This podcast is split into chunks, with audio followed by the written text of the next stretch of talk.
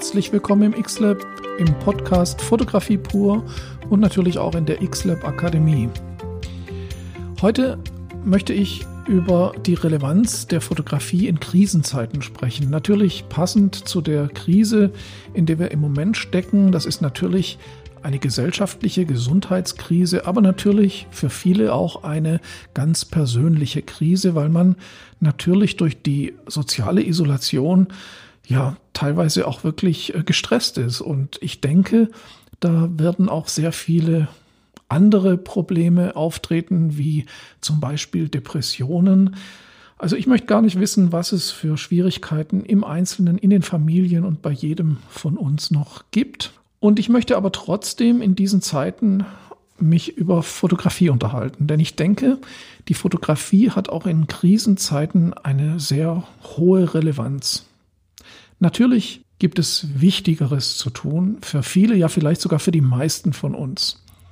Aber trotzdem war es auch in der Geschichte schon immer so, dass die Fotografie ganz, ganz enorm wichtig war. Zum einen eben, um uns die Krise zu dokumentieren, vor Augen zu führen, aber auch um das kollektive Gedächtnis an eine Krise später ja relevant zu halten. Und da muss man sagen, da ist die Fotografie natürlich enorm wichtig. Ein zweiter Punkt äh, ist natürlich auch der, dass die Fotografie all denen, die gerne fotografieren, in der Zeit jetzt hier auch helfen kann, tatsächlich sich zu beschäftigen und sich mit etwas abzulenken, was Spaß macht und was uns auch vielleicht hilft, über die Krise hinwegzukommen oder die Zeit, in der die Krise eben läuft, keiner weiß, wie lange das dauert, irgendwie zu überwinden und mit etwas Schönem ja zu begleiten.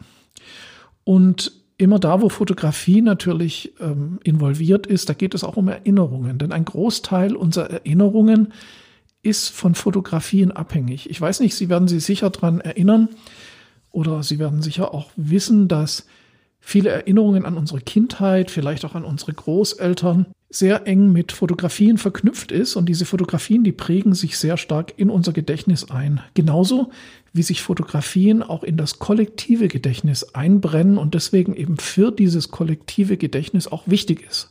Und deswegen ist es heute und war es früher auch immer ganz wichtig, dass gute Reportagefotografen, wie zum Beispiel die, die berühmten Fotografen der Agentur Magnum, also Magnum, wenn man es auf Englisch aussprechen möchte, dafür gesorgt haben, dass wichtige Ereignisse eben auch im kollektiven Gedächtnis erhalten blieben sind. Die Fotografie und die Relevanz der Reportagefotografie begann ja im amerikanischen Bürgerkrieg.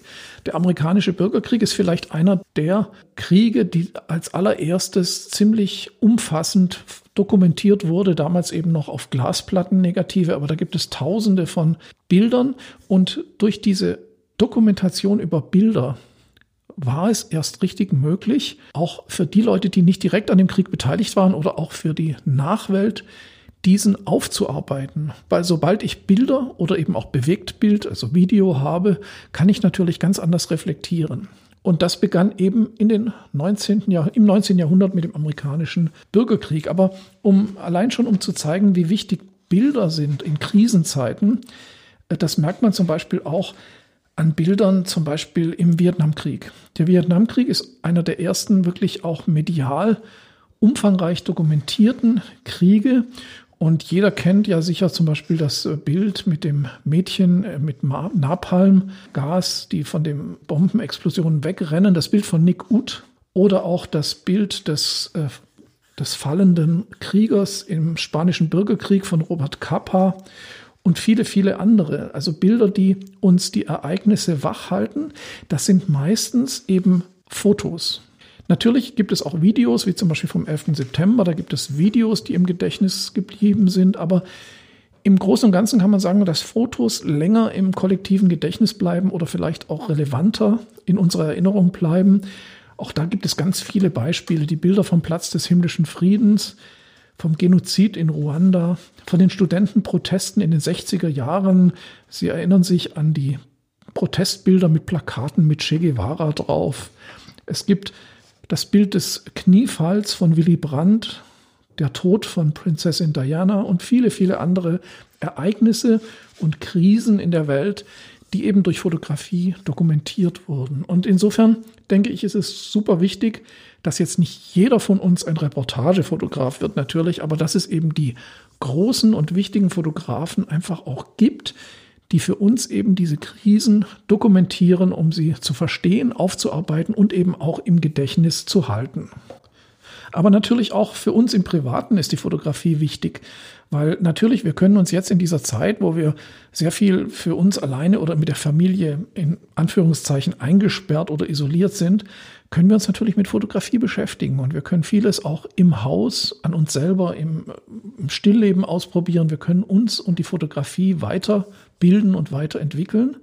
Und auch diese privaten Fotos sind natürlich ganz, ganz wichtige Erinnerungsstücke.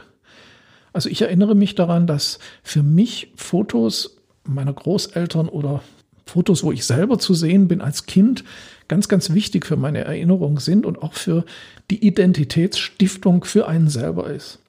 Und auch das kann man eben in solchen Zeiten ausbauen. Warum machen Sie nicht mal eine ganz ausgedehnte Porträtserie der Menschen und der Familie, mit der Sie jetzt sowieso zusammen sind?